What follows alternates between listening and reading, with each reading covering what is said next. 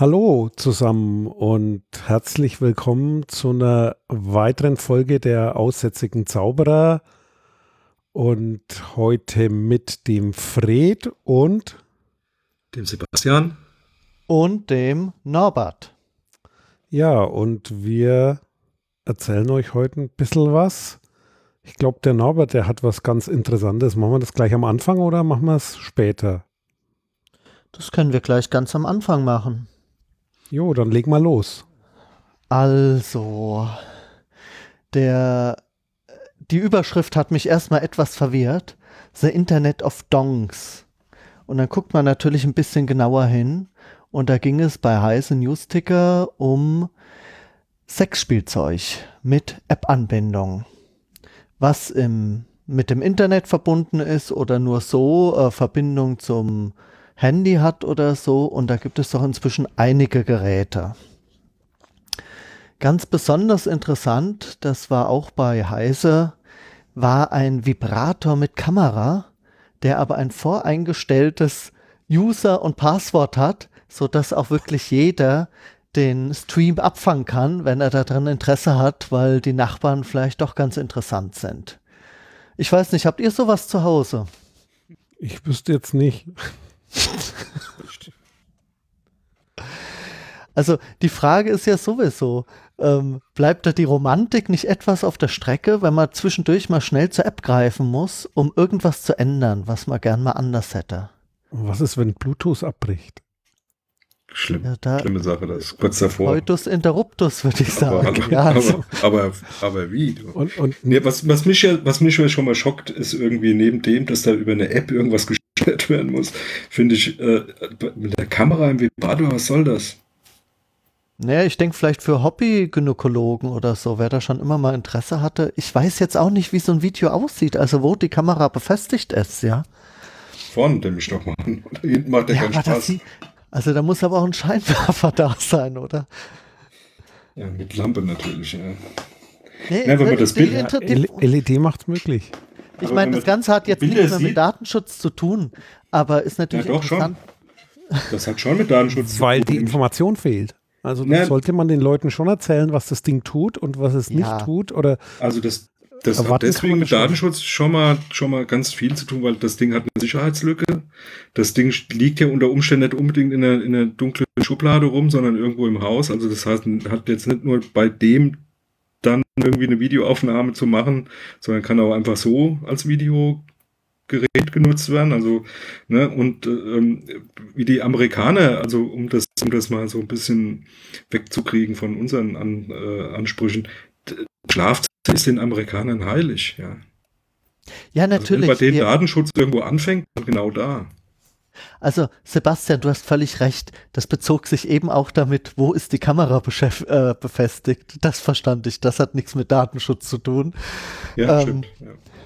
Nee, ansonsten natürlich, ja. Wie bereits gesagt, also das Passwort äh, und der User sind anscheinend festgelegt.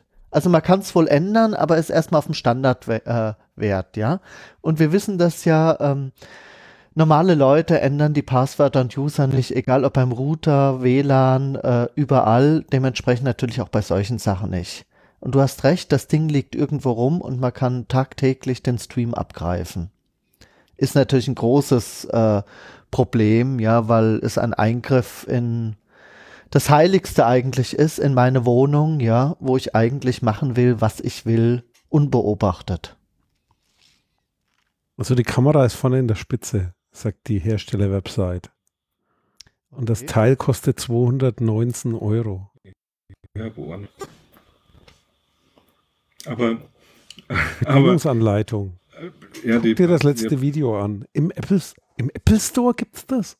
Ja, hallo. Es ist ja mit Lightning-Anschluss. Nee, aber ähm, hier bei dem, bei dem Bericht über, das, über die Dongs, Regal liegt das? Was ich, was ich ganz oben, ähm, links in Frankfurt. Ähm, bei dem Internet of Dongs finde ich bei der, bei der Meldung eigentlich noch was ganz anderes, viel interessanter, ne? dass die Pornoseite Pornhub zu diesem Zweck tatsächlich Testgeräte zur Verfügung gestellt hat für Sicherheitsforschung. Das finde ich mal interessant. Die schreibe ich an. so Zeug wollte ich für umsonst. Hallo? Machen wir mal Sicherheitsforschung. Kann ich meine Frau vielleicht auch von überzeugen. also im letzten Update haben sie geschrieben, fix some bugs. Und Design in USA. Ganz wichtig. Ja, Made in China, Design in USA, das ist Aber ja, wenn du, wenn du die Bilder anguckst, dieser App, dann Nee, die, die sind ja schon abschreckend. Allein das Icon, naja, das Icon geht noch, aber der Rest ist abschreckend. Von, die, von diesem Icon da oder was? Aha, okay. Also da ist ja ein Videorekorder mit VPS aus den 80ern noch designmäßig vorne dran. Ja, also es ist, ist definitiv nicht von Apple, die hätten das schöner gemacht. Aber okay, also auch da erwarten uns tolle Sachen. Ja, definitiv. Ähm, Und Internet of Things ist, oder Songs, Tongs. Ich meine, ich muss dir echt sagen, ich, wenn ich so einen Artikel lese, mich amüsiert es manchmal, wie die Journalisten doch auch nochmal ihren Humor unterbringen. Also diese Zwischenüberschrift fehlgeschlagen. genau, das meinte ich. das ist schon eine schöne Überschrift, oder? Ja, das ist eine schöne Zwischenüberschrift. Genau darauf wollte ich hinaus. ja, ja das macht Sinn können das schon. Jo. Habt ihr das mitbekommen, da mit den Hirnschrittmachern? Da gab es ähm, äh, Personenschäden, nämlich ähm, Leute mit Hirnschrittmachern, die durch solche ähm, Kaufhäuser Ausgangsalarmdinger da durchgegangen sind. Die werden ja mit Magnetfeldern wird das ja gemacht, ne? Das sind ja Airwit im Prinzip Airwit-Marker. Äh, und die haben halt wirklich das Problem gehabt, dass der einen Hirnschrittmacher auch da darauf angesprochen hat und sind dann halt äh, direkt äh, mal tot umgefallen. Also nicht tot, sondern halt äh, zuckend, ja. Und das Interessante war, dann hat der Fewe das halt mal gebracht da, das ist auch nicht schlecht, ne? Und dann hat sich einer gemeldet, der wohl irgendwie in seinem Health-Bereich wohl arbeitet, der hat gesagt, naja, das könnte schon sein, dass das eine Not, ähm, äh, im Prinzip so eine Notfunktion ist. Weil bei Herzschrittmachern gibt es das auch. Ähm, wenn jemand äh, also ein Herzschrittmacher irgendwie liegen bleibt. Ne? Und damit die Leute, die ihn da mitnehmen, da ist ja oft auch kein Arzt dabei, den noch lebend ins Krankenhaus bringen können, müssen die nur einen Dauermagneten auf die Brust legen und dann schaltet der Herzschrittmacher automatisch auf so einen Notmodus. Und der Herzschrittmacher schlägt dann praktisch mit 50 bis 60 äh, Hertz, ja, äh, beziehungsweise nicht Herz ähm, äh, pro Minute halt, 50, äh, 60 Schläge pro Minute, sodass der äh, im Prinzip auf jeden Fall lebend ins Krankenhaus kommt.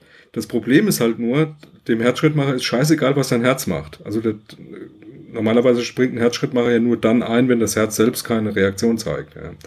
Das heißt, derjenige, der da ähm, betroffen ist, der hat da äh, keine schöne Zeit ja, bis ins Krankenhaus, weil das ist nicht sehr angenehm. Und was mich da ähm, wegen Datenschutz daran nochmal interessiert hat, ist dieses, das ist so ein Thema, wo es darum geht, ähm, dass es Technologien gibt, die sich beeinflussen, aber nichts miteinander zu tun haben. Und das wird viel zu wenig beachtet. Also dieses Beispiel, diese Diebstahlschutzgeschichte an, in Kaufhäusern und Hirnschrittmacher ähm, hat überhaupt nichts miteinander zu tun, haben aber gegenseitig total die Auswirkungen. Ne? Das, nimm, nimm mal ähm, äh, Flugzeug. Äh, Dings, ne, wenn die dich da ab, äh, ähm, hier mit den neuen Scannern da irgendwie abtasten, dann hast du einen Herzschrittmacher, das muss, muss ja nur im Prinzip was ähnliches wie ein Dauermagnet ähm, äh, äh, Magnetfeld erzeugen und dann fällst du da rum. Ja. Oder kotzt halt in die Ecke, weil es dir gerade schlecht wird, ja. Das finde ich schon ziemlich heft, heftig, ja. Also wir haben da ziemlich viel Zeug äh, draußen, was ähm, aber interagiert oder nie, nie wie heißt es? In, ja, ungewollt interagiert, ja, miteinander zu tun bekommt, aber kein Mensch denkt da dran, ja. Und äh, letztendlich kannst du es auch nicht mehr zurückschrauben. Also Herzschrittmacher machst du ja nicht einfach wieder aus dem Hirnschlag, Hirnschrittmacher machst du ja nicht einfach aus dem Kopf wieder raus. Ja. Ich meine. Ja klar, aber das Problem hast du ja an unheimlich vielen Punkten. Ja, das ist bei vielen ärztlichen Untersuchungen ja im Prinzip wurde CT Metall ablegen musst und und und, ja. Das wollte ich gerade sagen, ja beim MRT hast du ja zumindest ein Schutzschild. Ja, aber ne? das ist, nee, hast du nicht. Das, ein Achtungsschild ja, außen dran. Ja, ja, das, aber ja, da ist es tatsächlich so, weil das ja aus dem medizinischen Bereich kommt. MRT ja, ist ja auch was. Medizinisches. Genau. Sind äh, Herzschrittmacher zum Beispiel sind aus einem Material, was eben nicht magnetisch ist. Ja. Das wird schon beachtet. Da kriegst du auch einen Zettel mit, was da, was da, was da geht und was da nicht geht. Ja. Ähm, aber sowas wie Diebstahlsicherung im Kaufhaus hat ja überhaupt nichts damit zu tun. Ich meine, kein ja, Entwickler, okay. kein Entwickler würde, würde auf die Idee kommen, da irgendwie in irgendwelchen Vorschriften von E-Health oder so reinzugucken, was muss ich beachten, wenn ich, ja, und das hast du ja überall. Ich habe jetzt hier gestern gelesen, ähm, Hörgeräte, ne? Die sollen jetzt, weil die im Bahnhof haben die halt echt oder auf Flughafen ein Problem, ähm, genau hinzuhören, wenn eine Durchsage kommt. Und die haben jetzt vor, auf 2,4 Gigahertz, komisch, 2,4 Gigahertz, hört man da öfters, ja, auf 2,4 Gigahertz kriegen die jetzt ein Signal in ihren Hörgerät, wo diese, ähm, diese Ansagen praktisch nochmal übertragen werden. Und das Hörgerät ist dann ganz glasklar dann halt dann, dann mitteilt, ja. Ich möchte nicht wissen, was mit denen passiert, wenn die mal durch den WLAN laufen. Das ist ja auch 2,4 Megahertz, oder? 2,4 Habe ich auch gelesen, den Artikel. Und da gibt es ja dann nochmal dieses ganze Zeug mit den Funkstandards, die hier auf den unteren Bändern senden, die jetzt von LTE auch benutzt werden. Ja. Oder die alten äh, Deckbänder. Ja, genau. Du gehst ins Museum und da ist noch ein altes Decktelefon und wird vorgeführt. Zum Beispiel. Und dann hast du ein Hörgerät und auf einmal hast du äh, Kurzschluss. Verstehst du? Hast du einmal Hörgerät von links nach rechts. Geräusche drin, ne? Das ist irgendwie hört sich ja, so kann, an. Ja, zum Beispiel. Aber das kann, das kann ja dann auch wirklich bis hin, bis hin zum ja, das kann so nerven, dass man schlagen möchte. Verstehst? Genau. Gut, dann gab es eine andere Meldung, da können wir vielleicht mal ein bisschen mehr drauf eingehen. Ähm, und zwar unter anderem auch bei Heise, aber auch in vielen anderen Medien. Microsoft Office 365 nimmt Mitarbeiter unter die Lupe. Wer hat das mitgekriegt? Tja, ich habe mir das ja. angeguckt und zeigen lassen bei Microsoft und habe mir ein bisschen angeguckt, wie das funktioniert. Und zwar geht es da um Folgendes. Also, wie es die Überschrift schon sagt, Voraussetzung Office 365 und zwar ein Business Account. Also einen sogenannten Tenant, also einen Mandanten in der Office 365 Cloud braucht man als Firma. Und zwar in, nicht in der deutschen Cloud, denn da ist es technisch nicht möglich, da ist es nicht implementiert. Und Microsoft sagt auch nicht, ob es da überhaupt implementiert wird. Theoretisch kann ich es mir vorstellen, dass sie das mal versuchen, aber nicht so schnell, glaube ich. Und zwar, wenn man da eine Firma hat und hat Leute, die das Office 365 nutzen, liegen ja die Postfächer in der Microsoft Cloud damit auch die ganzen E-Mails, Kalendereinträge, alles, was so am anderen Ende von Outlook oder Active Sync hängt. Und da kann man sowas wie eine KI, also so ein, so ein intelligentes Softwarestück, drauf loslassen. Und dieses quasi hilft dir dann zu zeigen, womit verbringst du eigentlich deine Zeit. Das eine Stück davon, fangen wir mal von, vom, vom Einzelnen aus an, nennt sich My Analytics. Das heißt, man kann sich in sein Outlook ein Plugin reinbauen, My Analytics, und das zeigt einem dann, wie viel Zeit verbringe ich in Terminen, wie viel Zeit mit E-Mails, äh, wie viel in einer Kernzeit und so weiter und so weiter. Also was mache ich da, wie viel im Büro, wie viel nach Feierabend und wertet dir da eine Statistik aus das macht My Analytics. Und das Ganze kann man ja dann auch sozusagen über die ganze Firma machen oder über Teile der Firmen. Und dann würde man einen Einblick bekommen, äh, wie ist so durchschnittlich das Verhalten im Umgang mit Meetings. Das heißt, wie viele Leute sitzen in Meetings drin, denn der Kalender weiß ja auch, wer mit wem. Was sind die Hauptkommunikationspartner?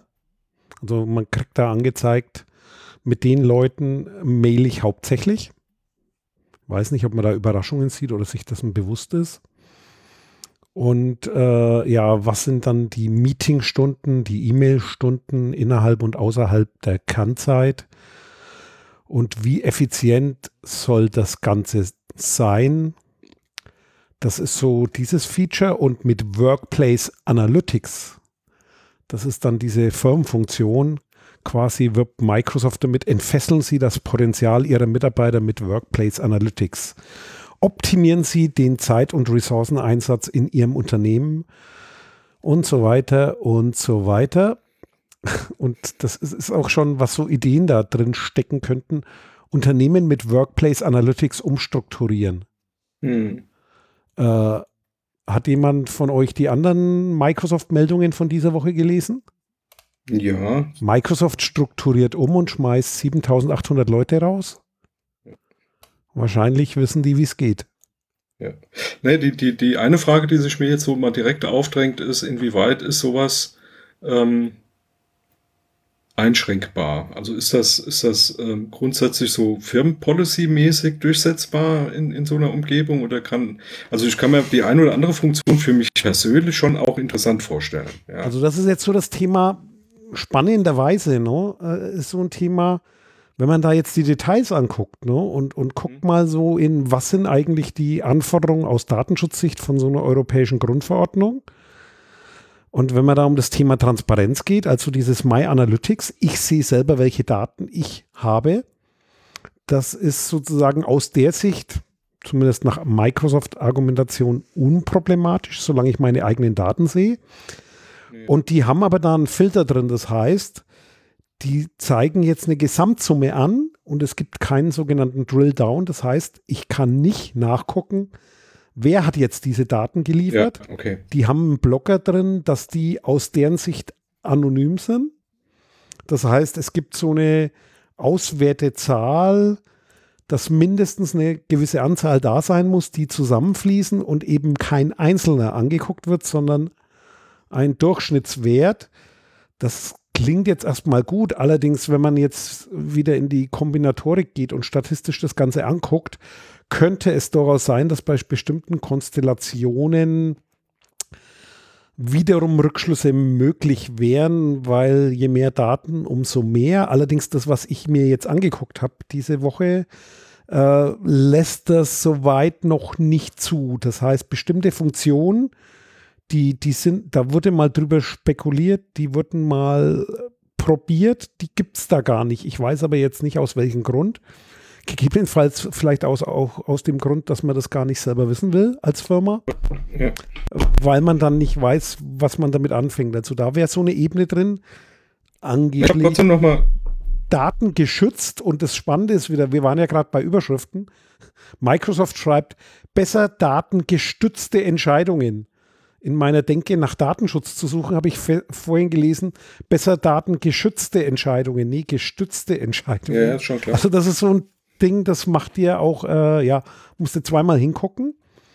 Und äh, das, was sozusagen das Besondere ist, das funktioniert in Echtzeit. Das heißt, du hast so einen Agenten, der geht über die ganzen Tabine, Postfächer und so weiter drüber und schmeißt diese Zahlen in Echtzeit zusammen und du kannst auch die Historie in gewisser Weise mit angucken.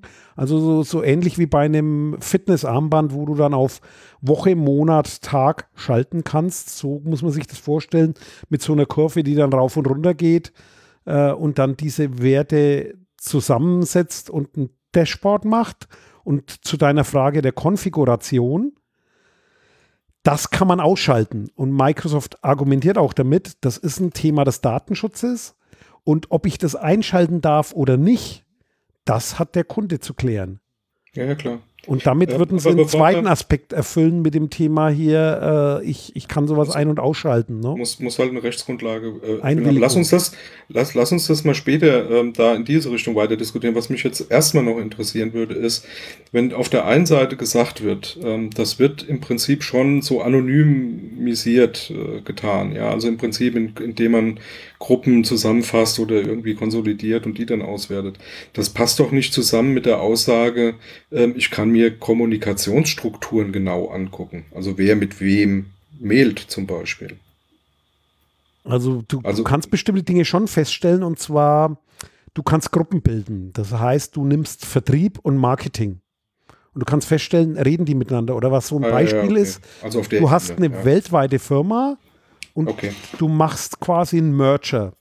Mhm. Beispielsweise, du kaufst dir jetzt als Softwarehersteller eine Telefonfirma und so eine Firma, die ein Social Network anbietet. Und schmeißt die zusammen und dann kannst du gucken, in welchen Landesgesellschaften reden die miteinander und arbeiten zusammen und in welchen Landesgesellschaften nicht. Mhm. Nee, dann passt das. Also das ist so ein Thema, da kannst du dann tatsächlich äh, quasi analysieren und sagen, arbeiten die miteinander oder nicht. Also kannst feststellen, in Japan reden die gar nicht miteinander, in USA reden sie miteinander oder so. Also solche Dinge kannst du dann schon machen. Hängt jetzt vom, vom Unternehmen ab, wie groß das ist und wie viel Daten du da hast. Das sind so Szenarien. Allerdings, was ich dabei bedenklich finde, ist so das Thema, äh, ist es überhaupt zulässig, diese Daten darauf zuzugreifen? Also da, nee, da wird gesagt. Also, ja, ja, also, langsam. Ähm, ich bin immer noch bei dem Punkt, ja, können wir, können wir gleich tiefer reingehen, aber ich bin jetzt noch mal so ein bisschen bei diesen grundlegenden Geschichten.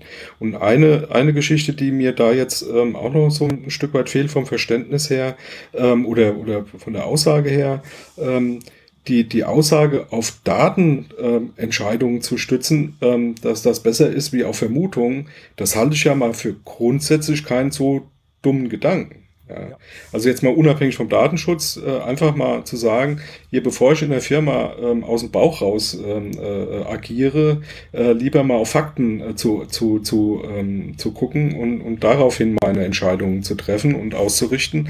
Das halte ich grundsätzlich ja erstmal nicht für den blödesten Gedanken, weil wir kennen gen genug große Firmen und kleine Firmen, wo das ganz anders läuft und äh, Missverständnisse zu, zu irgendwelchen komischen und, und äh, merkwürdigen Entscheidungen führen, die kein Mensch nachvollziehen kann, ähm, ist das ja erstmal nicht allzu doof. Ja. Also das wollte ich nur noch mal festhalten. Also grundsätzlich haben die schon nicht ganz unrecht.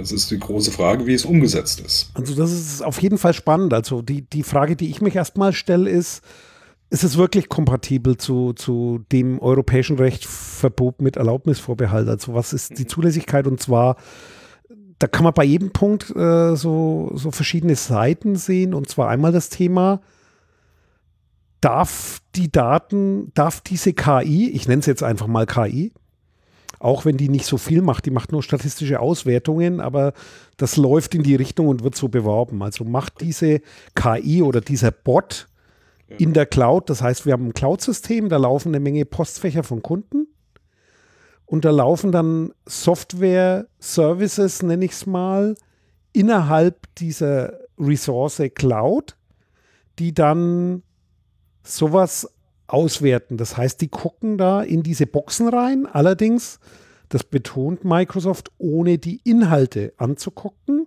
sondern nur die Metadaten. Und da sind wir wieder bei dem Thema, das haben wir ja schon ein paar Mal diskutiert.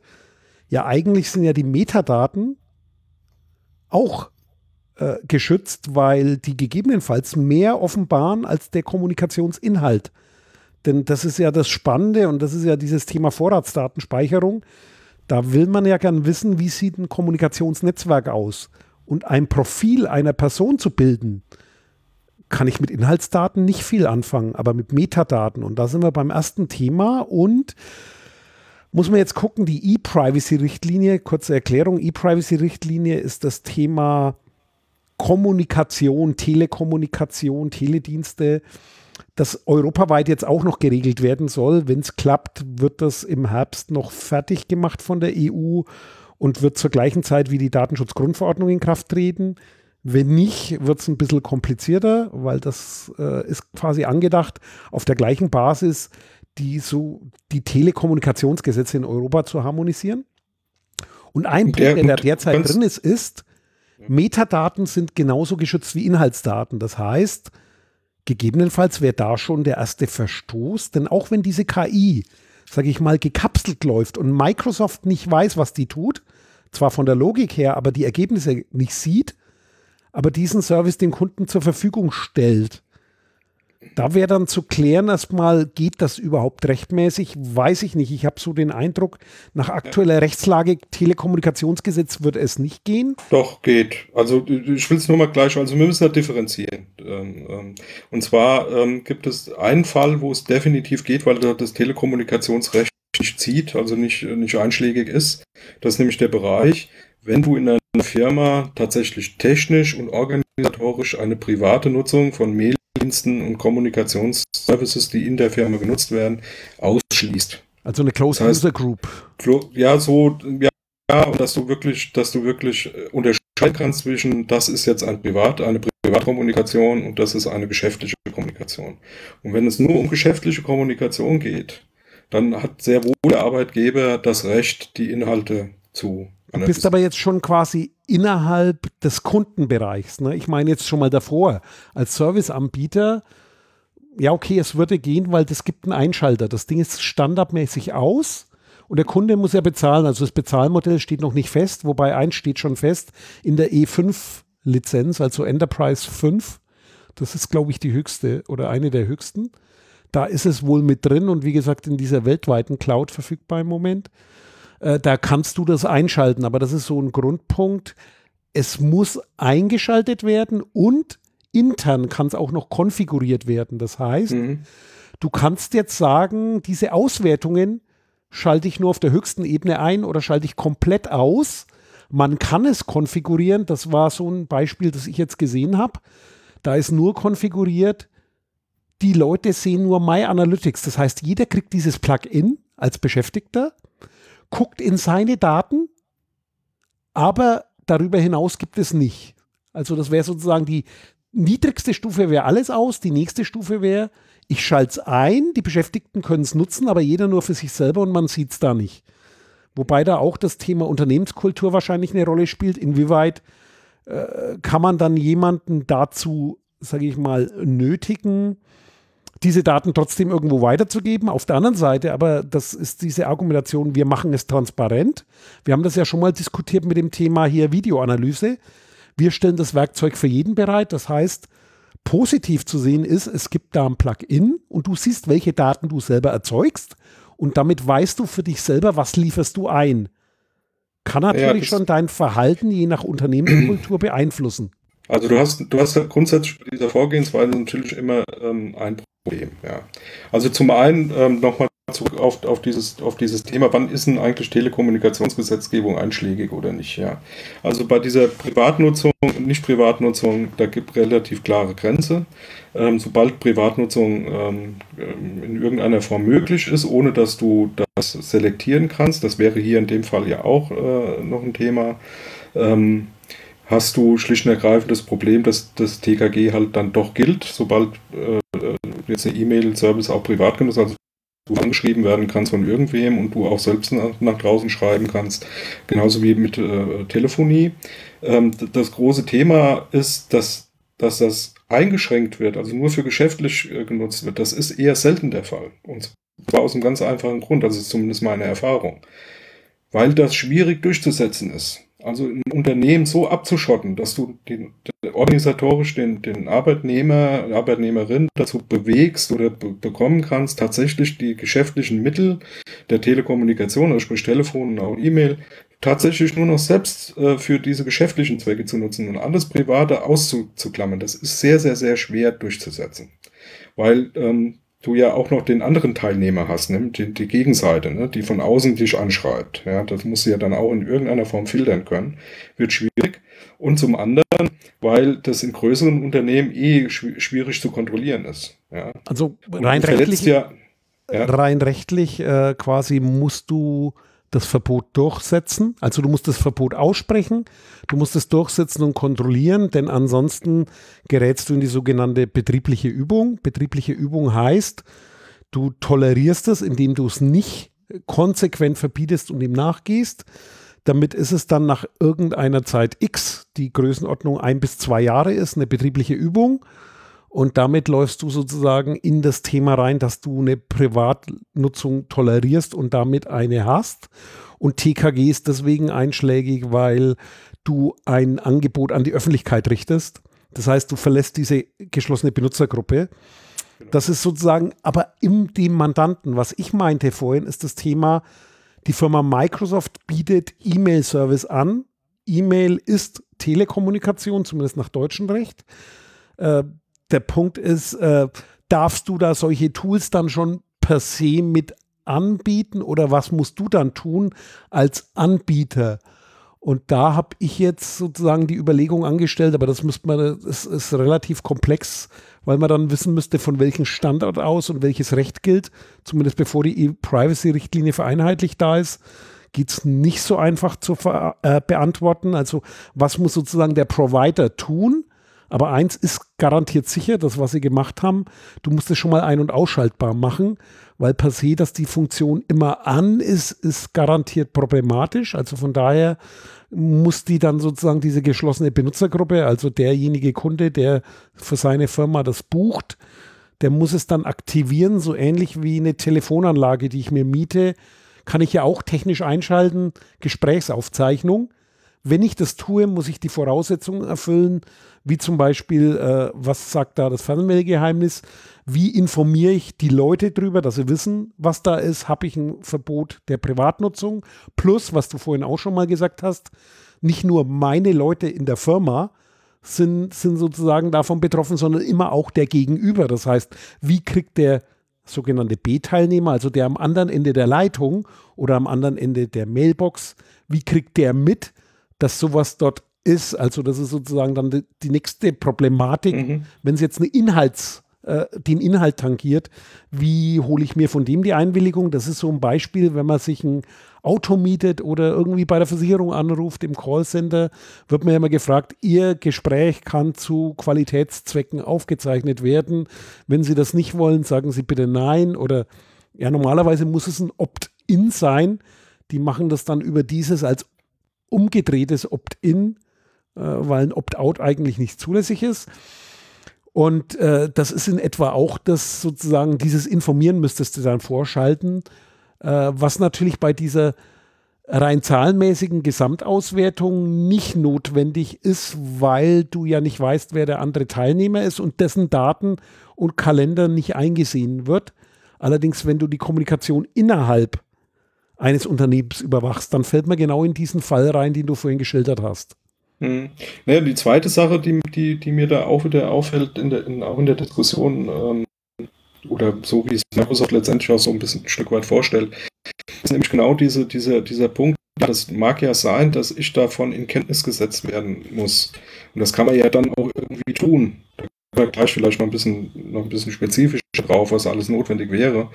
Ähm, nichtsdestotrotz habe ich aber keine Option, das ohne zu machen. Ja, also du weißt dann, dass sowas gemacht wird, aber letztendlich kannst du, kannst du dich nicht dagegen entscheiden. Also du kündigst bei der Firma. Ja? Und das ist ja keine Option in dem Sinne. Und das finde ich schon insgesamt für, doch relativ problematisch. So nach dem Motto, ähm, ich sag's jetzt mal, ich sag's jetzt mal bespitzt, ja, äh, diese Toiletten werden aus hygienischen Gründen, äh, Gründen Video überwacht. Ähm, und dann das Einzige, was du machen kannst, ist eben diese Toiletten nicht mehr besuchen. Aber wenn du weißt, dass alle Toiletten Video überwacht werden, hast du keine Chance. Und das ist schon auch ein Problem. Dafür haben die einen Schalter eingebaut. Das heißt, wenn du dieses Plugin hast, um deine Daten zu sehen, kannst du sagen, ich nehme nicht teil und kannst ihn ausschalten. Komplett ausschalten. Aber das ja, bleibt du kannst immer. Daten weit, nee, du siehst deine Daten selber und du kannst sagen, meine Daten sollen nicht in diese Summe einfließen, ein oder aus. Okay. Okay, das ist. Äh, Wobei man dann natürlich sagen muss, dann wird halt die Datenqualität im Gesamten schlechter.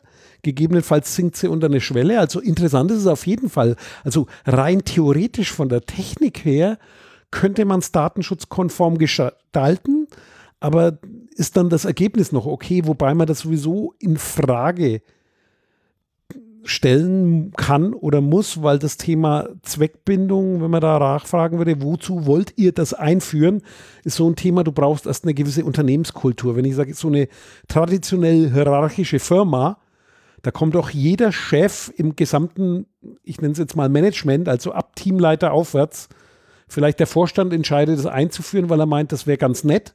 Und dann ändert sich mal was in der Unternehmenskultur, aber die dazwischen, die kommen ja garantiert auf dumme Gedanken oder Vielzahl davon. Je hierarchischer das Unternehmen tickt, umso mehr werden meinen, da könnte ich damit steuern hm. und versuchen, da Einfluss zu nehmen. Und wenn ich ein Unternehmen hätte, davor hätte ich, glaube ich, die größte Angst. Das heißt, die Schulung oder die Information müsste eigentlich in, an die Leute gehen, die die Zahlen angucken, damit die die nicht ja. falsch interpretieren also aber die, auch an die, die Leute selber, weil du musst deine eigenen Zahlen auch lesen können, weil du gar nicht weißt, was bedeutet das und was wird erwartet.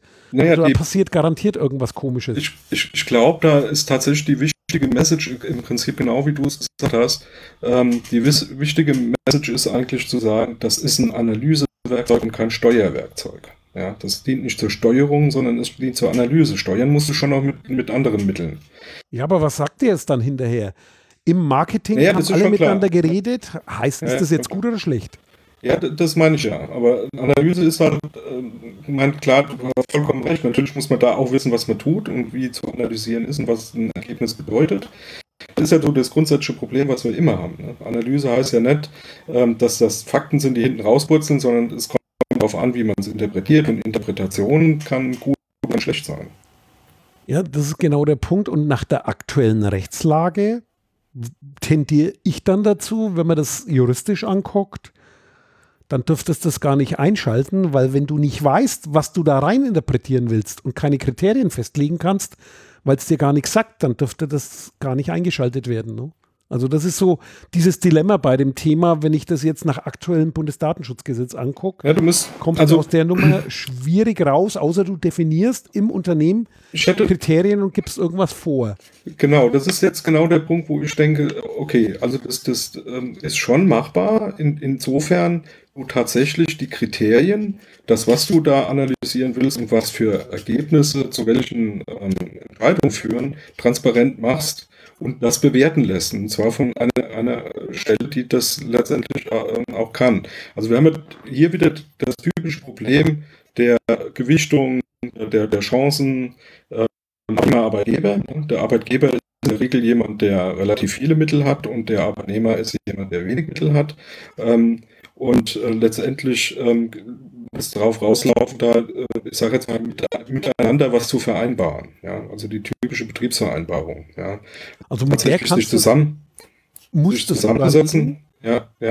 Aber, aber, jetzt nicht nur im Weil, Sinne von, ja, ganz kurz noch, nicht nur im Sinne von, dass überhaupt was gemacht wird, sondern tatsächlich festzulegen, das ist das Ziel, das sind die Mittel, die dazu eingesetzt werden und wie was analysiert wird, das wird in, in, in, irgendeiner Form nicht nur dargestellt, sondern letztendlich auch kontrolliert. Ja.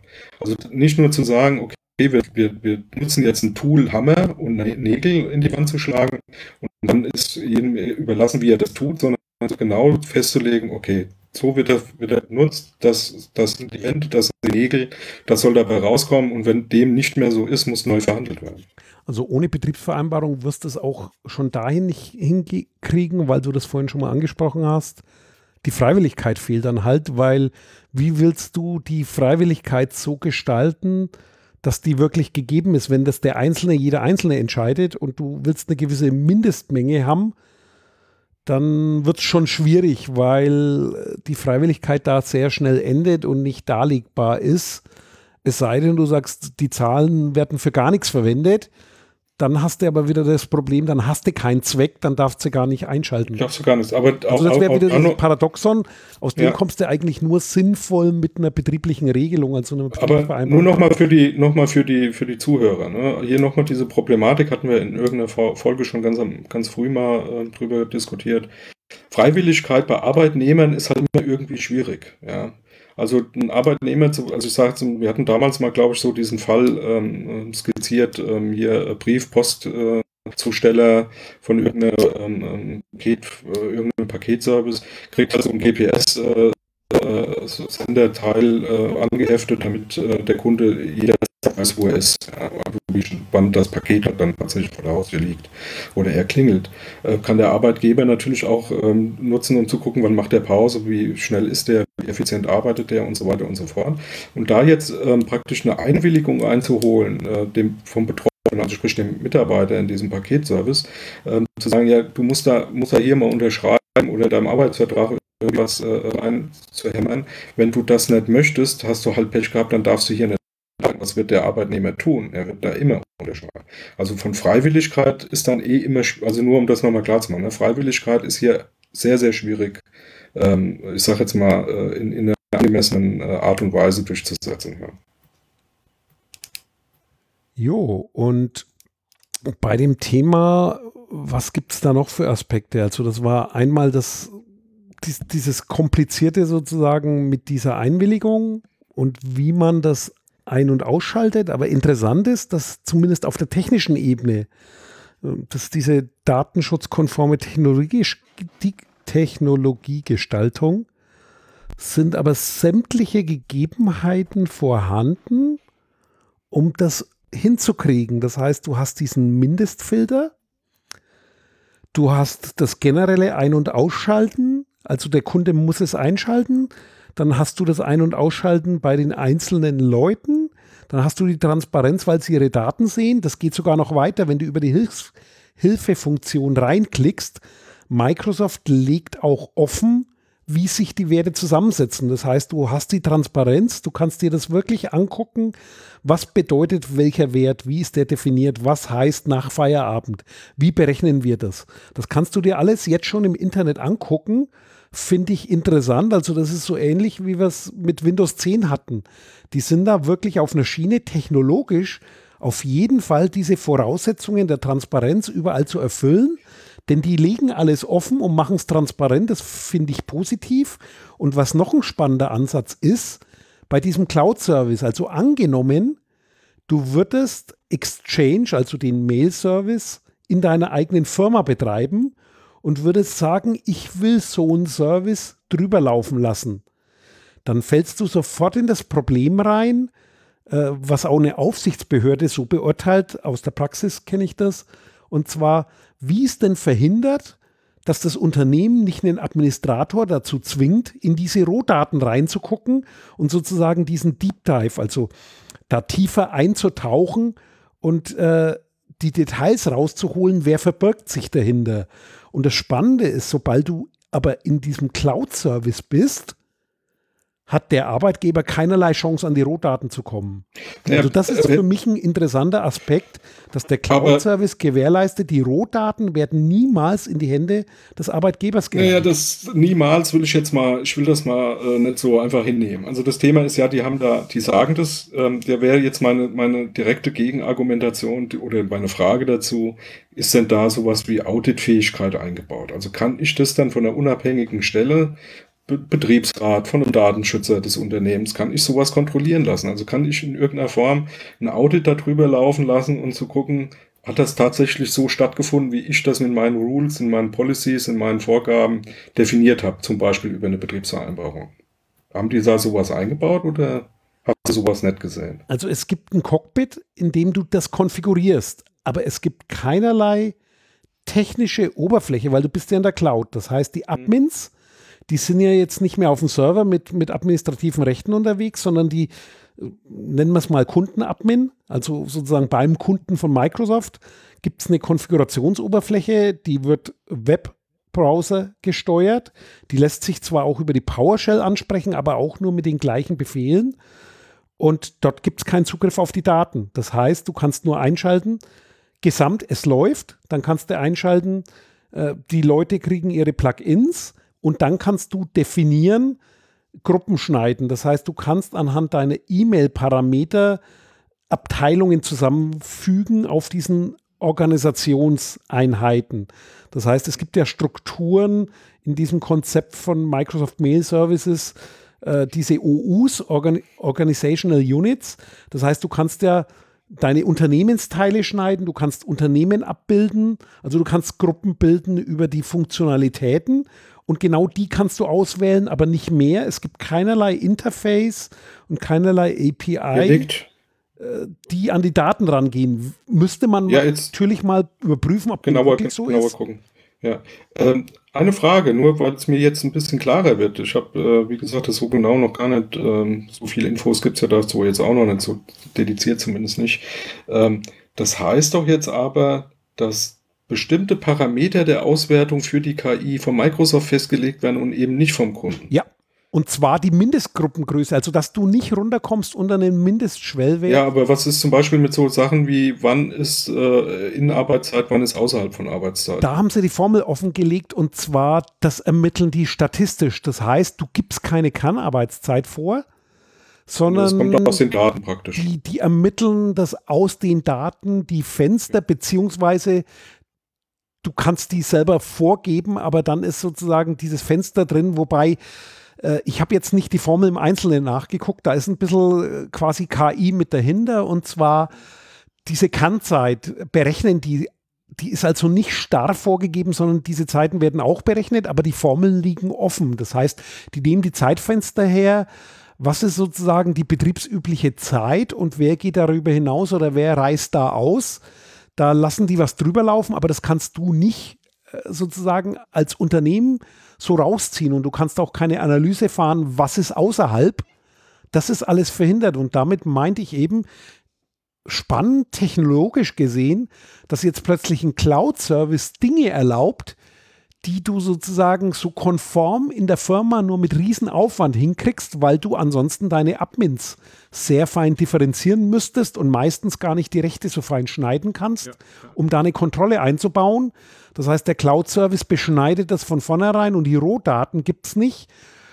Und was ich jetzt aber noch nicht weiß, das müsste man sich dann angucken, ist Microsoft in der Lage, sozusagen da einen weltweiten Durchschnitt zu machen. Also wie viele Besprechungsstunden gibt es weltweit in der Cloud und wäre das dann zulässig, wenn diese Daten sozusagen diesen Tenant verlassen und da nochmal eine Höhe, höhere Ebene aggregiert werden?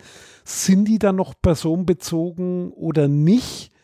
Äh, müsste man da nochmal angucken und wie gesagt, einmal zumindest an irgendeiner Stelle eine technische Überprüfung, wie es gewährleistet, dass dieser Mechanismus eben nicht ausgehebelt werden kann und wie es abgesichert, dass eben keine API kommt, also kein Programminterface, mit dem da irgendwo an Rohdaten gefummelt werden kann.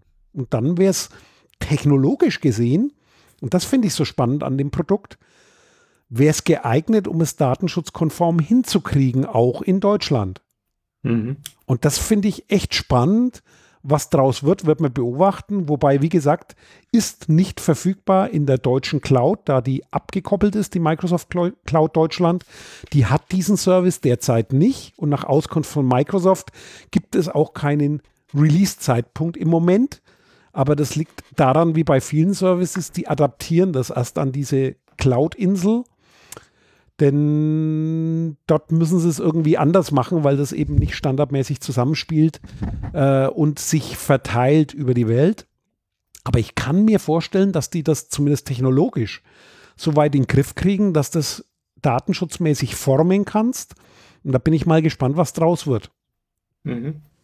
So, Sebastian, du hast uns jetzt einen riesen Vortrag gehalten, was da alles funktioniert. Als sehr viel interessante Infos.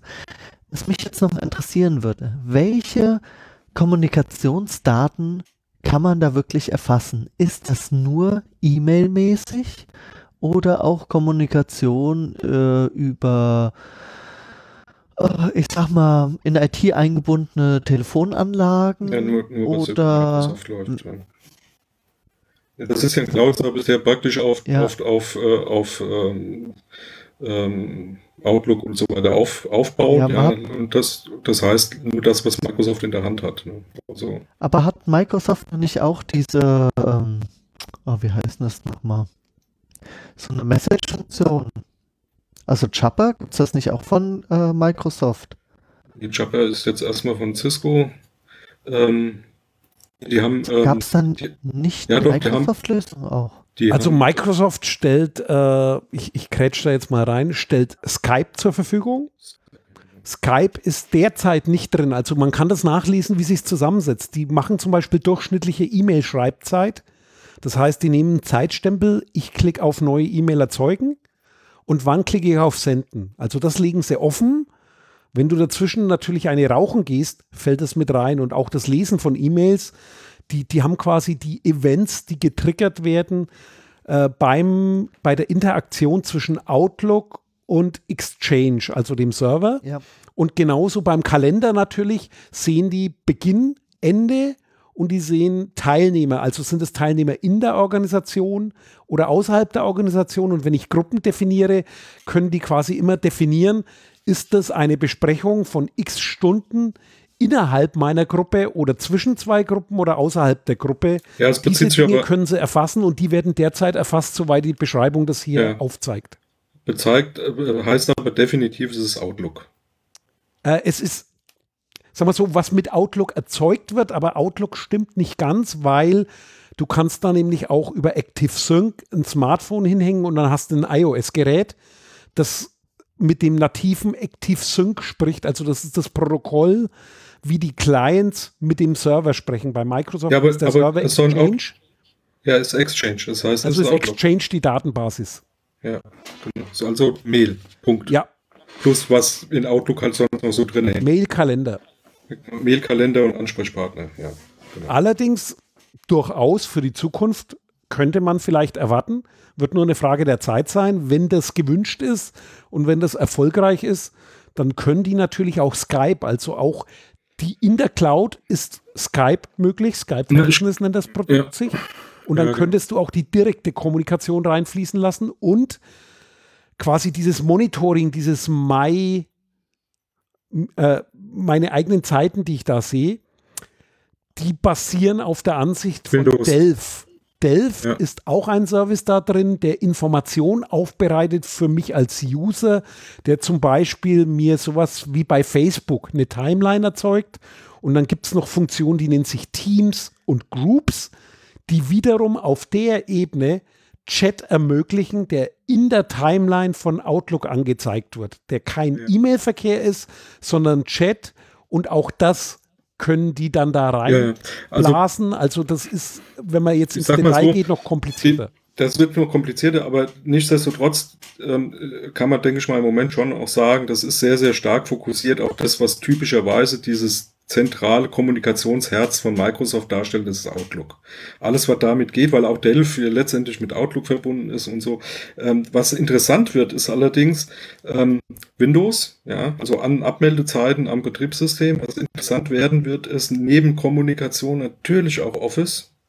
Ne, wie lange hast du an der Präsentation gesessen? Was hast du alles in die Präsentation mit reingenommen? Welche Informationen sind da? Sind da Sachen aus Excel mit reingeflossen? Sind da Sachen aus dem Web mit reingeflossen? Also dann hast du logischerweise auch alles, was mit, äh, mit dem, mit dem neuen Web-Teil da von Microsoft, wie heißt das neue Teil? Nicht mehr Explorer, sondern OneDrive. Nee, nicht OneDrive. Was meinst du? Nee, ich meine jetzt den Windows Explorer als, als Web Edge. Äh, in der Edge, genau. Edge als, äh, ne, kannst du, könntest du dir vorstellen, dass sie das so, so mit einbeziehen könnten, ne? Den Browser. Also kann mir schon vorstellen, dass so nach und nach Microsoft da viel, viel mehr in diese Richtung ähm, äh, dann mit integrieren würde, was ja auch inhaltlich Sinn macht. Was ich interessant fand, war so am Rande die Meldung, dass es demnächst auch neben Office 365 sowas wie Microsoft 365 geben wird soll. Ne? Ähm, nämlich dass, ähm, dass diese, diese, dieses ähm, Konzentrieren in, in, in der Cloud äh, auf das, was im Business wichtig ist und was in Office 365 äh, zusammengefasst ist, also Outlook, PowerPoint, äh, Word und so der ganze Kram, ähm, tatsächlich auf alles zu erwarten, was von Microsoft kommen kann, inklusive Betriebssystem. Ja. Also heute hast du ja schon in den Office-Komponenten, ich, ich nenne die jetzt mal offline, in den klassischen Word, Excel und so weiter, in den Eigenschaften von Dateien hast du ja heute schon die Statistik drin. Wie viele Worte, ja, genau. wie lange hat mhm. wer dran gearbeitet, welche Zeiten. Also auch das ist ja alles da. Auch ja. das könnte man da jederzeit mit reinfließen lassen. Und ab Windows 10 als Betriebssystem äh, gibt es auch ein Management darüber. Und zwar je nachdem, Intune nennt sich das Produkt. Also wenn ich mit Intune äh, mein Softwaremanagement mache und mein Gerätemanagement, von Windows 10 Geräten, dann bist du wirklich bei dem Thema, wie lange ist der User angelockt. Also diese Daten würden dann auch noch zur Verfügung stehen, äh, wenn man wirklich auf dem neuesten Stand der Technik ist und wie gesagt, ah, ausbaufähig. Da geht noch viel mehr, was da reinzubauen ist.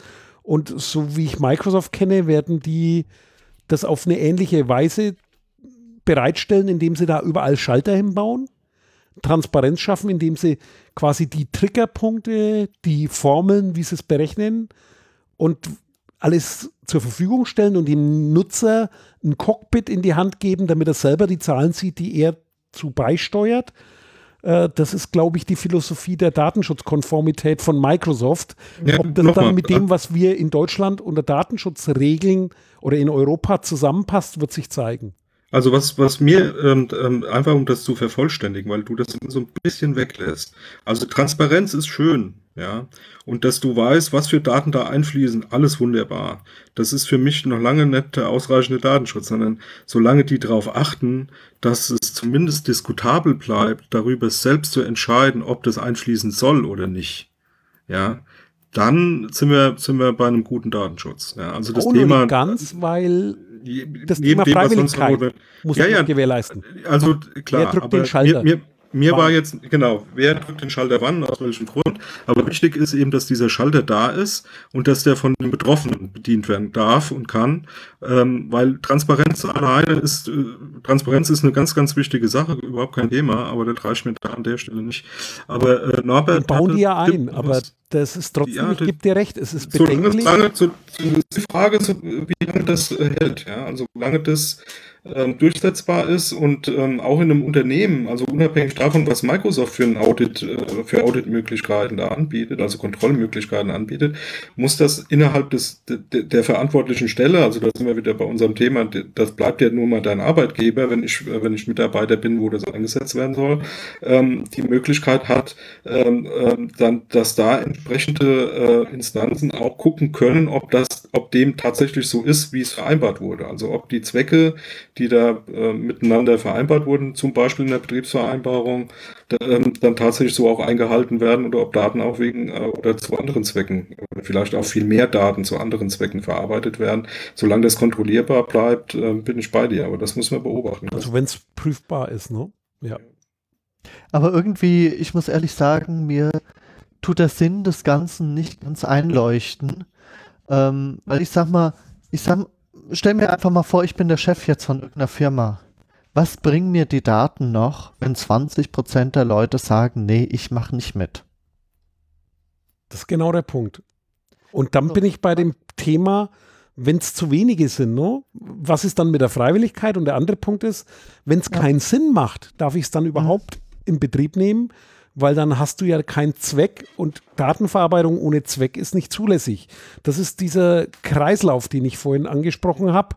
Äh, ist dann, das ist sozusagen der Grundsatzpunkt. Ich baue jetzt die Technologie, dass sie alle Datenschutzforderungen technisch erfüllt aber du kannst es trotzdem in Frage stellen. Das meine ja, ich, ich sag, mit. Ich sag, aber, aber ich sag mal, das ist, meiner Meinung nach ist das gelöst, ja. Und zwar muss das, meiner Meinung nach muss das so laufen. Also da sind wir genau bei dem Punkt Transparenz. Ne? Du musst natürlich die Leute davon überzeugen, dass sie kein dass sie keinen Nachteil davon äh, haben, ja, wenn sie da mitmachen, dass es datenschutzkonform ist, dass es nachvollziehbar bleibt, dass es eben nicht auf den Einzelnen runtergebrochen wird. Also all diese Grundsätze in Anführungsstrichen, die dich dazu bringen, ähm, zu sagen, okay, damit kann ich leben, das macht für mich dann auch Sinn, als Mitarbeiter damit zu machen, ja. Ähm, also den Nutzen da äh, transparent drüber zu bringen, den Nutzen auch überzeugend drüber zu bringen und die Leute äh, im Prinzip ähm, äh, von, von, der, von der Sinnhaftigkeit zu überzeugen. Dazu gehört meiner Meinung nach eben diese Transparenz, die Nachvollziehbarkeit und eben auch die Kontrollmöglichkeit. Und wenn die drei Sachen da sind und das Trustment da ist, also das Vertrauen in deinen Arbeitgeber, dass er das auch in dem Sinne, wie er es da vorstellt, macht, spricht ja nichts dagegen, wenn ich das als Arbeitgeber nicht richtig hinkriege, weil ich selbst das nicht verstanden habe, weil ich selbst ähm, vielleicht auch andere Ziele im Kopf habe, die ich jetzt nicht so unbedingt darüber bringen will und dass das Vertrauen nicht da ist, dann, Entschuldigung, dann ist es auch gut so, wenn da wenige Leute mitmachen und dann bin ich ganz bei dir, dann muss, muss es ganz klipp und klar heißen, okay, das ist äh, vollkommen sinnentleert, dann muss es abgeschaltet werden. Ja. Genau. Ja, ich denke halt nur, es sind gerade auch sehr viele kleine Firmen, die gern solche Cloud-Dienste in Anspruch nehmen weil die selber eine IT-Infrastruktur sich selbst nicht aufbauen können. Also ich habe einen Freund, der hat eine Firma mit, ich sag mal, 20 bis 30 Mitarbeitern etwa. So eine Auswertung wäre bestimmt mal ganz interessant. Nicht dauerhaft, das wird den überhaupt nicht interessieren, sondern einfach mal eine Bestandsaufnahme machen, ich sag mal über einen Monat, ja, welche mhm. Stelle spricht eigentlich mit wem. Und Aber da bin ich denke ich, warte mal, lass mich kurz noch ausreden, weil da denke ich eben, ist es sinnlos, wenn erstens Leute sich ausklinken können, weil es zu klein ist, und wenn eine Gruppengröße von drei oder vier Leuten mindestens sein muss, das ist dann schon zu klein. Ja, da bin ich ganz bei dir, aber ich sag dir als Gegenargument direkt, bei einer Firma, die 20, 30 Mitarbeiter hat, ja, da muss ich einfach davon ausgehen, das ist mein, meine persönliche Meinung dazu, dass ein Management, ja, sprich, das sind, ich hoffe ja nicht, dass das ein Riesenmanagement hat, ja. So eine Firma wird einen Chef haben oder vielleicht noch einen Abteilungsleiter. Genau, ja, ja. Hoffentlich, hoffentlich. Oder zwei aber da bin ich, aber da bin ich, da bin ich da, voll von überzeugt. Wenn die mit ihrem Bauchgefühl, mit dem, was sie tagtäglich mitbekommen in ihrer Mannschaft, die sie da haben, wenn die nicht wissen, wie die miteinander reden, wie die miteinander kommunizieren, dann weiß ich es nicht. Die brauchen solche Tools nicht. Genau, und dann da, wäre Da gebe ich dir recht. Da das sind eher recht, Tools ja? für große Firmen, wo du einfach auch als Abteilungsleiter, sag mal, äh, hier so riesen Firmen, wo du dann einfach so eine Abteilung von 70, 80 äh, Leuten hast, die viel unterwegs sind, die du halt nur einmal im Monat siehst, wo du vielleicht nur einmal die Woche mit denen telefonieren kannst und so. Da macht es Sinn, auf solche Tools zurückzugreifen, weil du da eben mit Bauchgefühl überhaupt nicht weiterkommen kannst, weil Bauchgefühl da eher ein falsches Bild bringt. Ja, da bin ich bei der Microsoft-Aussage. Lieber auf Fakten basierende Entscheidungen treffen, wie auf Bauchgefühl, das ich gar nicht entwickeln kann, weil ich überhaupt keinen Bauch da habe, ja, weil, weil da gar keine Leute sind. Ja, Nur wenn ich mich recht entsinne, habe ich da mal eine Aufstellung gelesen, vor einigen Monaten mal von Microsoft, und die haben nur relativ wenig Firmen in der Größe. Äh, du meinst richtig Kundensegment. Ja. Ja, ja. gibt es mehr kleine, also das ist wirklich was für große. Und ich habe jetzt mal eure Argumente, die ihr jetzt zuletzt ausgetauscht habt, die, die kannst du eigentlich nur in den Griff kriegen, wenn du diese Mindestgrenze, wie klein darf eine Gruppe sein, ne? Die muss locker zweistellig sein. Ich würde sagen, die muss so 20 bis 50, ja. wahrscheinlich 30 sein. Das heißt, also, eine Gruppe darf nie kleiner als 30 sein. Und zwar 30 Leute, die es aktiviert haben. Das heißt, mindestens 30 Leute müssen Daten liefern, ansonsten darf das nichts anzeigen. Dann, dann, also drunter dürftest du gar nicht gehen, sonst kriegst du das überhaupt nicht mehr datenschutzkonform hin. Hm. Und damit bist ja. du schon wieder bei großen Unternehmen. Ja. Also wenn ich jetzt äh, zum Beispiel an Gruppen denke, wie Einkauf oder sonstige, wenn ich eine Firma habe, die da schon mal 30 Leute braucht, die ist schon relativ groß. Ja, eben. Ganz genau. Oder Marketing oder Vertrieb, wenn du da bei 30 Leuten bist. Also das ist so ja. eine Grenze. Und ja. Gesamtunternehmen darfst du auch nur auswerten, wenn größer 30. Das würde dann eben ausschließen, dass genau solche kleinen Unternehmen da in ja, ein Problem laufen. Ja, nicht nur ein Problem laufen, sondern schlicht und ergreifend äh, Dinge tun, die ein, ein, unsinniges Ergebnis zur Folge haben werden. Auf jeden Fall, ja. Also, und nochmal, da bin ich, bin ich auch felsenfest von überzeugt, ne? Wenn du ein Unternehmen hast, wo du selber nicht mehr, also bei so einer, wie du eben sagtest, Einkauf oder Ver, Ver, Ver, Vertrieb, 30 Leute, ja, da kann ich, da, da glaube ich schon, dass es unter Umständen schwierig sein kann für einen Abteilungsleiter oder so, oder Gruppenleiter, wie auch immer die Leute dann heißen im äh, unteren Management, die dann, die dann wirklich, ähm, ich sag jetzt mal, wissen, was jeden Tag tatsächlich läuft. Und die, da kann, kann ich mir gut vorstellen, dass so strukturell ähm, genau solche Auswertungen schon auch Sinn machen. Also einfach mal zu gucken, wie, wie gehen die miteinander um, ne? wie wird da kommuniziert, funktioniert das jetzt auch, gerade wenn du so internationales Geschäft siehst, funktioniert das im Ausland, ne? weil da auch kulturelle Unterschiede bestehen und so. Aber bei so kleinen Firmen kann ich mir überhaupt nicht vorstellen, dass das in irgendeiner Form Sinn machen kann. Ja. Genau. Also dann hat der Manager auch seinen Beruf verfehlt, ne, wenn er das nicht mehr hinkriegt. Ja, also wie gesagt, das ist das Risiko größer und der Schulungsbedarf definitiv auch bei, beim Management da. Weil äh, wenn ich jetzt Verantwortung in der Firma hat, hätte und die ist groß, ich würde mich nicht trauen, das einzuschalten, wenn mir nicht klar ist, was die Leute da tun, weil dann richtet das eventuell Schaden an und hat eventuell einen komplett gegenteiligen Effekt, je nach Kultur in der Firma, weil naja. jeder dann meint, er könnte damit irgendwas bewirken oder darstellen oder zeigen und Königreiche würden das Ganze wahrscheinlich in eine falsche Richtung schieben. Ja, nimm, nimm einfach mal nur die Aussage von, die Diskussion von eben so, ähm, ja, du, du musst dir da Vertrauen schaffen. Ne? Du machst dir das natürlich auch ganz, ganz schnell kaputt. Ne? Schalt das mal ein und probier da mal ein bisschen drin rumzuwursten. Das, äh, da, da wird jeder, gerade in so ein bisschen mittelgroßen, großen Firmen, wird dann sagen, hier, wo bin ich hier gelandet, ja.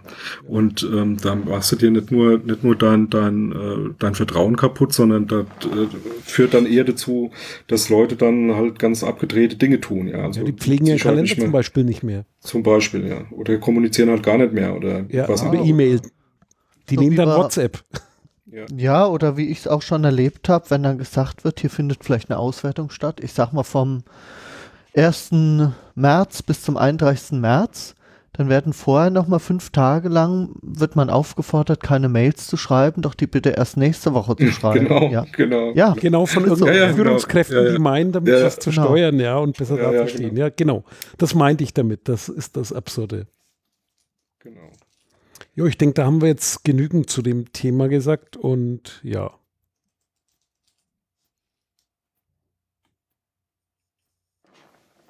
Ich hatte noch was. Also jetzt nicht zu dem Thema. Also einfach so zum Abschluss.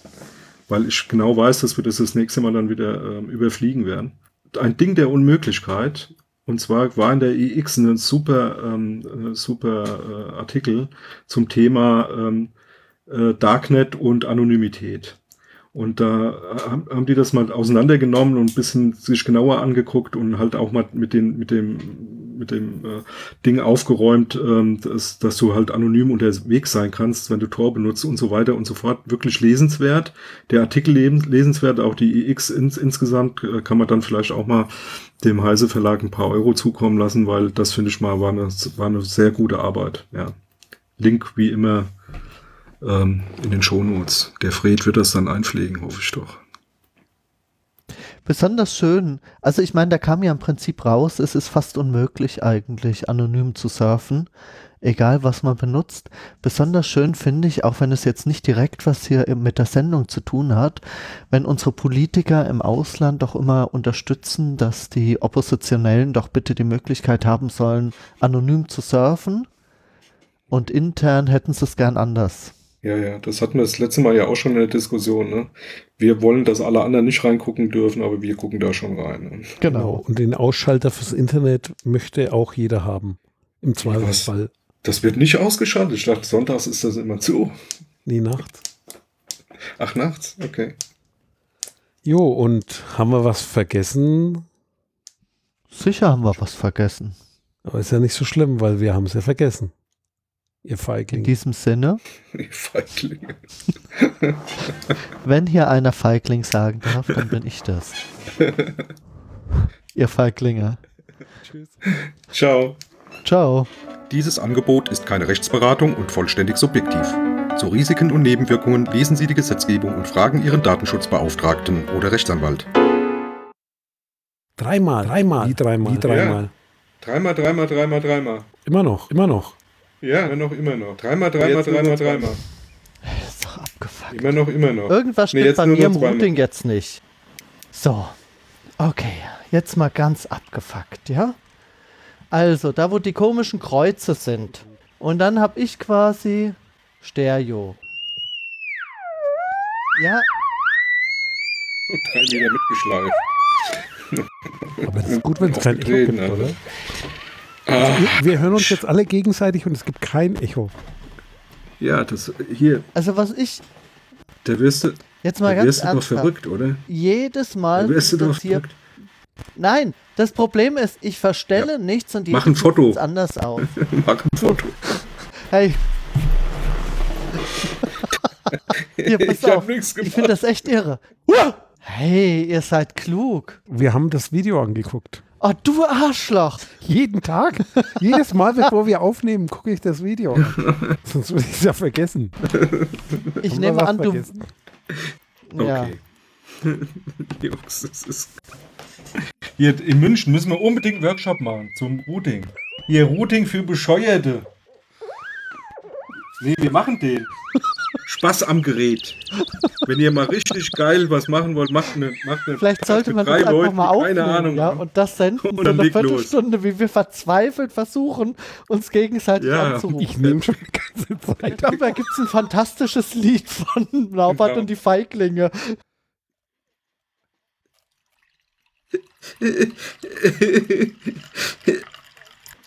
Bei mir rauscht nix.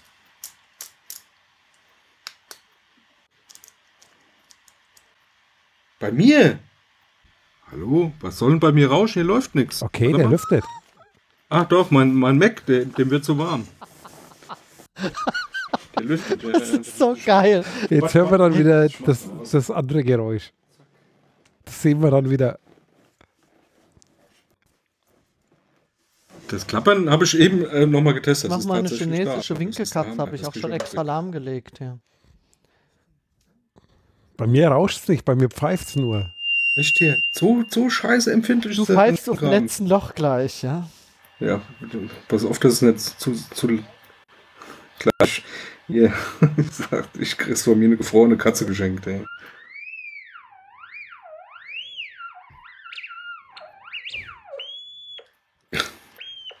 Test, Test. Uns rauschen weg jetzt. Nee, der, der Mac rauscht immer noch. Wir brauchen noch einen Moment. ein Vibrator mit Kamera. Wie pervers ist das dann? Ich muss ehrlich sagen, wie mir eine Bekannte erzählt hat, dass sie einen Vibrator mit App hat, da dachte ich auch so erstmal, so das kann nicht sein. Ein Partner-Vibrator mit App. Ich weiß Zum nicht. iPhone anstellen. Ja, da gab es noch ganz am Anfang so welche, die konntest du mit Musik koppeln. Die hast du dann einfach ans iPhone angeschlossen mit ja. Klinkenkabel. Also war jetzt ohne, ohne WLAN, ja, sondern mit Kabel.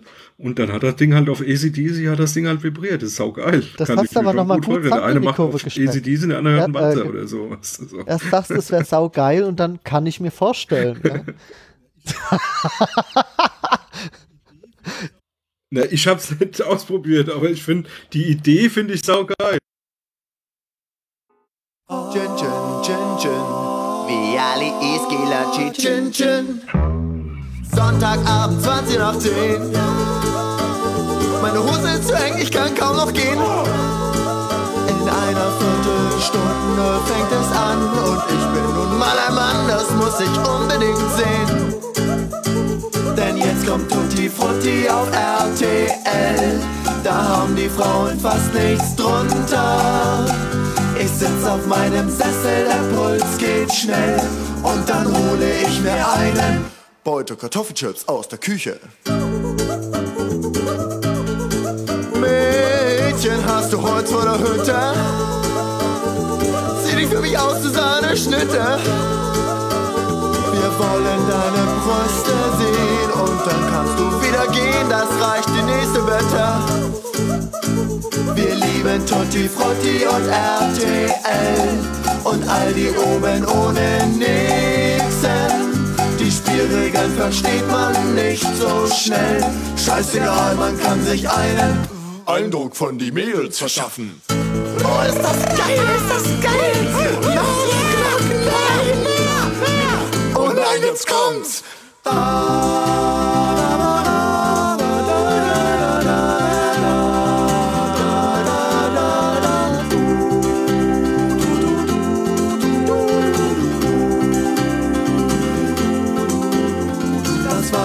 Tutti Frutti ist vorbei und ich bin irgendwie frustriert.